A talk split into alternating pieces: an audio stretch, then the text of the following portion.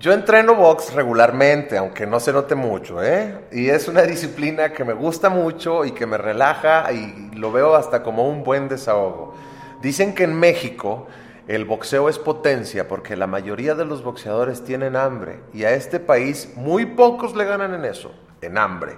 Hoy les voy a platicar del más hambriento de todos, de quien para mí es el mejor.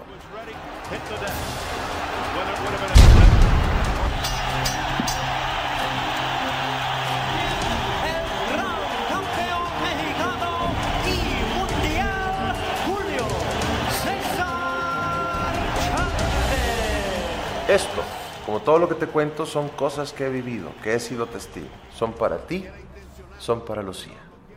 Noqueo con la izquierda porque con la derecha cobro. Y se reía, siempre se reía. Así era Julio, el César, el Terminator Chávez, aunque este de todos los motes que le pusieron era el que menos me agradaba. Así era y así sigue siendo. Un hombre alegre por fuera con un rostro que se ve golpeado pero que seguramente su alma lleva más cicatrices que su cuerpo. Julio César Chávez para mí es el mejor boxeador de todos los tiempos que ha dado mi México.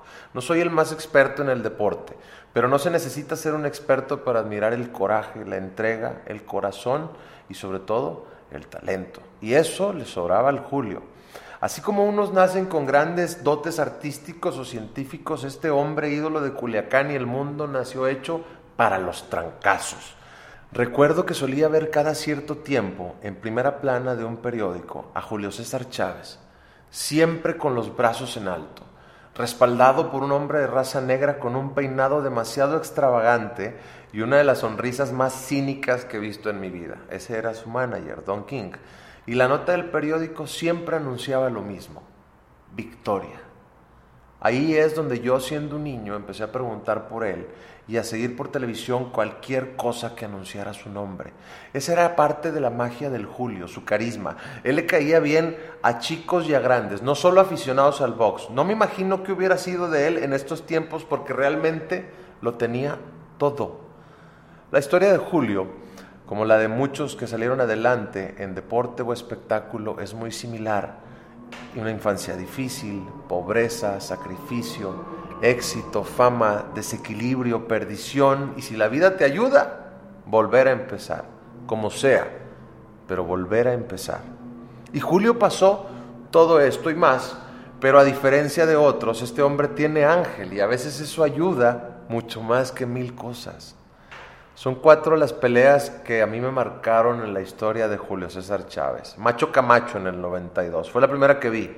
Tardísimo, por cierto, porque era diferida, porque era cuando empezaban las épocas estas de los pagos por evento y obvio, pues ni teníamos cable y tocó verla así este, tarde, ¿no? Y yo me, me quedaba dormido y, despertaba para estar viendo round por round demasiado tarde, créemelo.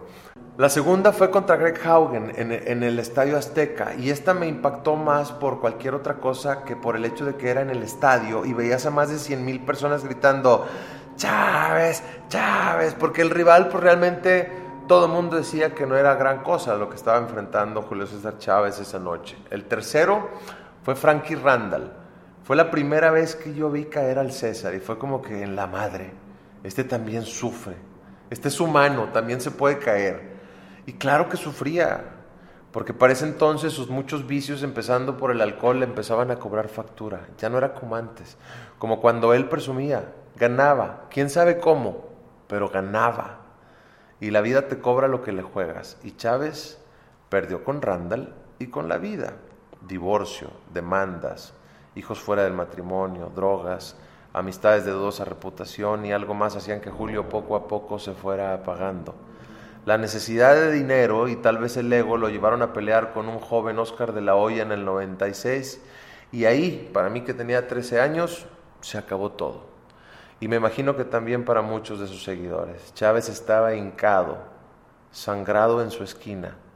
La derrota tiene un rostro inolvidable y esa cara es una cara que yo jamás voy a poder olvidar. Así como de dinero, también había necesidad de cariño. ¿Y dónde más puede encontrar amor este hombre si no era cuando iba rumbo al ring? Y por eso siguió boxeando, con algunos episodios buenos y otros que seguramente ni él mismo ya recuerda. tuve su juego de video y alguien me regaló la clásica bandita roja que usaba antes de entrar a pelear por cábala para evitar el mal de ojo. En el 2005 vi en las noticias que antes del quinto round la esquina de Chávez detenía la pelea. Julio estaba lesionado de su mano derecha y no podía continuar. Estaba terminando su carrera ante un desconocido en Phoenix, Arizona. Aunque para mí ya todo había acabado en el 96 con De La Hoya. Te recomiendo el documental de Diego Luna y la serie que se llama El César por la actuación de Armando Hernández porque prácticamente estás viendo a Julio. Que por cierto, fui a la Arena Solidaridad en Monterrey a apoyar a un compañero del gimnasio de box donde entreno y ese día llegué muy temprano porque mi amigo disputaba el campeonato mundial y sería televisado nacionalmente. De repente en la puerta de la arena se para una camioneta y baja un hombre y empieza a acomodarse el moño de su smoking. Era Julio. Y mientras caminaba hacia la cabina de transmisión le grité, ¡Campeón! ¡Gracias! Y él volteó a verme y como siempre, sonrió.